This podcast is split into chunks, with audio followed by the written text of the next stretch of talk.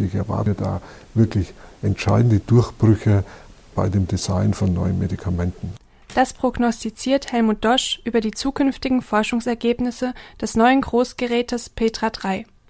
Dosch ist Materialwissenschaftler und seit 1. März Chef des deutschen Elektronensynchrotrons DESI in Hamburg. Heute schon geforscht? Hier ist Folge 20 des Podcasts von Welt der Physik. Mein Name ist Jens Kube. Und ich bin Eva Germann. In dieser Folge erfahren Sie viel mehr zur neuen Synchrotronlichtquelle Petra 3 in Hamburg. Was ist überhaupt Synchrotronstrahlung und wofür braucht man sie?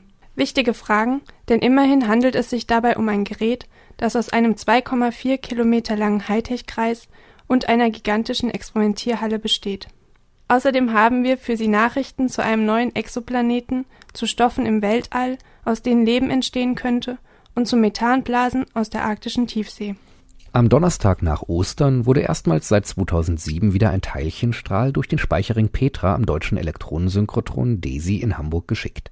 Während Petra zuletzt als Vorbeschleuniger für den gigantischen Teilchenbeschleuniger Hera diente, ist der Speicherring nun der Kern des hellsten Synchrotrons unserer Galaxie, wie DESI-Direktor Helmut Dosch es formuliert. Na, Petra 3 war ja früher eine Anlage für die Hochenergiephysiker, wo sie eben Teilchenkollisionen studiert haben. Jetzt ist Petra da einfach eine gewaltige Ringanlage, wo man Elektronen bzw. was wir jetzt machen, Positronen speichern, also Antimaterie speichert und durch die Bewegung auf dem Kreis da hochbrillante Röntgenstrahlung produziert. Röntgenstrahlung ist Licht, das aus Lichtpaketen, sogenannten Photonen, besonders hoher Energie besteht. Wie wird überhaupt Licht erzeugt? Es gibt nur einen Mechanismus, wie man Licht erzeugen kann, nämlich Sie müssen eine Ladung beschleunigen. Also sobald Sie eine Ladung beschleunigt, sendet diese Ladung elektromagnetische Wellen aus. Jetzt kann man diese Beschleunigung auf verschiedene Art und Weise machen, wie beim Auto auch. Man kann also entweder Gas geben, dass man schneller wird, oder man kann um die Kurve fahren. Das ist auch eine Beschleunigungskraft, die man erspürt, weil es einen an die Wand drückt. Also diese zwei Arten von Beschleunigungen gibt es. Die clevere Art der Beschleunigung ist, um die Kurve fahren, das sieht man selber, also man braucht nur den Lenker bewegen und produziert eine gewaltige Beschleunigung, ohne dass man mehr Sprit verbraucht. Das ist auch hier der Fall. Man kann die im Kreis bewegen und produziert auf die Art und Weise gigantische Beschleunigung. In der Fachsprache ist es diese Zentrifugalkraft, die diese Beschleunigung macht. Und die produziert einfach jetzt diese gigantischen elektromagnetischen Wellen, die wir da sehen. Petra 3 ist ein sogenanntes Synchrotron, daher heißt das hier erzeugte Licht eben Synchrotronlicht oder Synchrotronstrahlung. Die von Petra 3 erzeugte Synchrotronstrahlung ist also Röntgenstrahlung mit speziellen Eigenschaften. Die Physiker freuen sich besonders über die sogenannte Brillanz. Das heißt also, die Emission dieser Röntgenstrahlung geht in einen ganz kleinen Raumwinkel. Das heißt, man hat also eine fast laserartige, ist, ist kein Laser, aber es ist eine extrem kollimierte Strahlung bei sehr hohen Energien, also hoch bis 100 Kiloelektronvolt. Das heißt, es ist eine Strahlung, die Materialien durchdringt, aber trotzdem eine hohe Auflösung produziert, weil sie eben so parallel kollimiert ist. Ganz besonders hat das Petra 3 Licht eine hohe Polarisation der Strahlung, hat eine sehr präzise Abstrahlungscharakteristik und natürlich auch eine hohe Gerichtetheit der Strahlung in die Vorwärtsrichtung. Synchrotronstrahlung kann in verschiedenen Energiebereichen erzeugt werden. So befindet sich in Berlin mit dem Bessi eine Quelle, die energieärmere Röntgenstrahlung erzeugt. Petra 3 ist eindeutig eine Hochenergiequelle.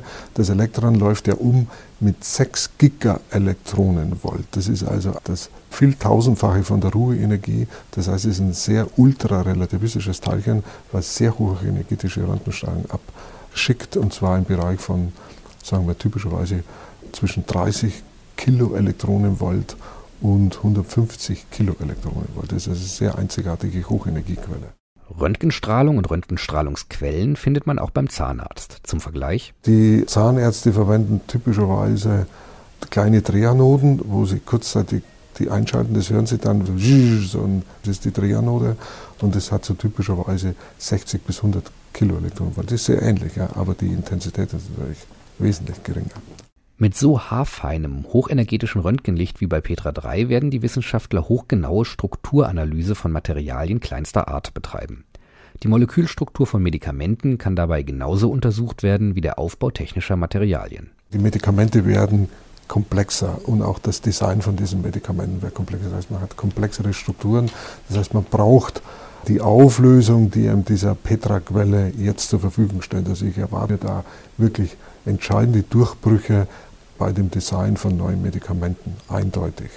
Bei dem Design von strukturellen Nanomaterialien, zum Beispiel für Transporttechnologien, also Flugzeugbau und sowas, ist man natürlich dabei, sogenannte Smart Materials zu bauen, also kluge Materialien, die mehrere Eigenschaften gemeinsam in einem Material inkorporieren und unterschiedlich auf verschiedene äußere Umwelteinflüsse reagieren.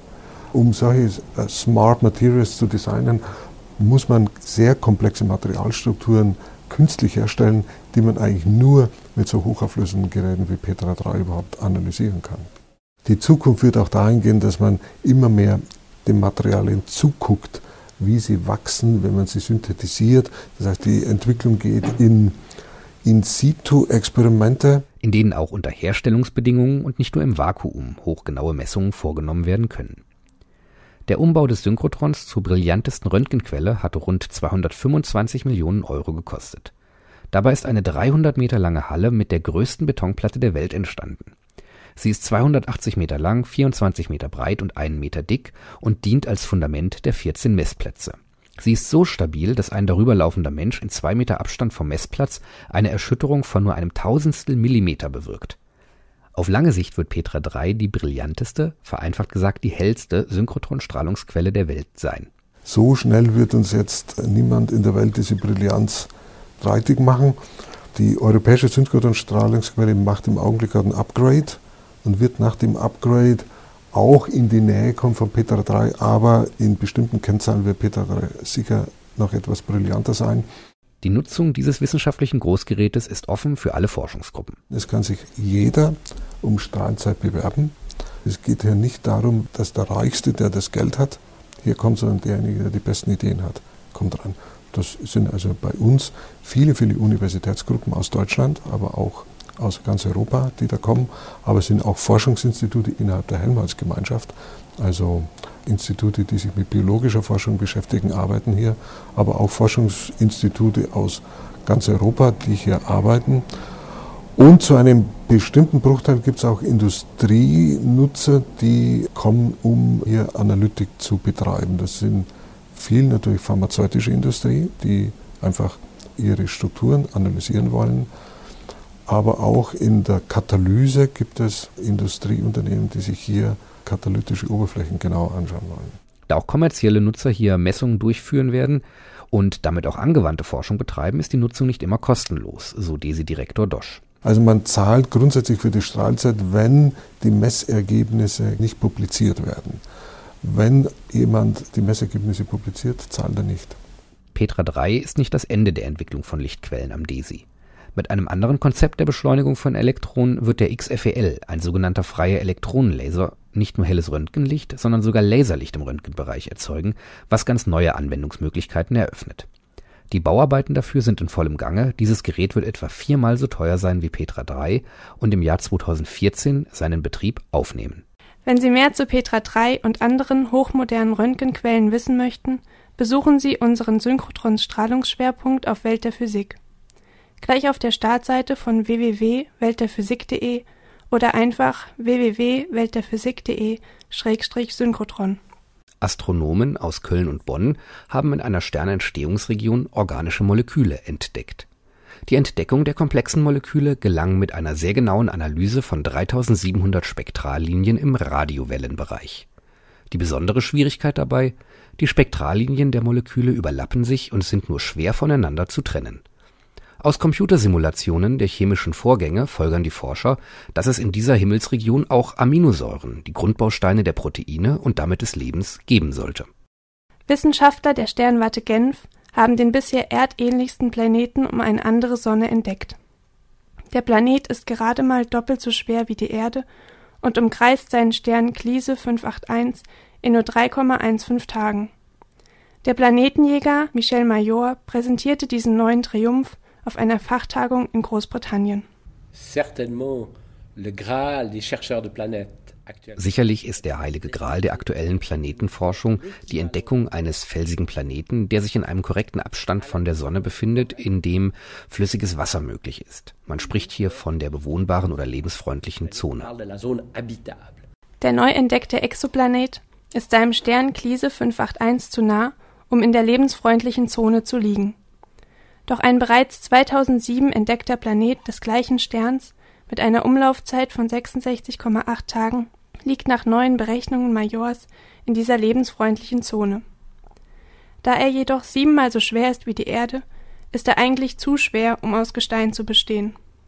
Es könnte sich jedoch um eine Eiswelt handeln, die sich im Laufe der Zeit seinem Stern genähert hat. Er sei der bislang beste Kandidat für eine Wasserwelt. Im arktischen Ozean wurden im letzten Jahr hochsprudelnde Methanblasen entdeckt. Auf der zurzeit in Wien stattfindenden Tagung der europäischen Geowissenschaftler gaben die Forscher aus Birmingham und Kiel nun Details bekannt. Die Quelle des klimawirksamen Gases Methan sind Methanhydrate in der Tiefsee, die sich auflösen.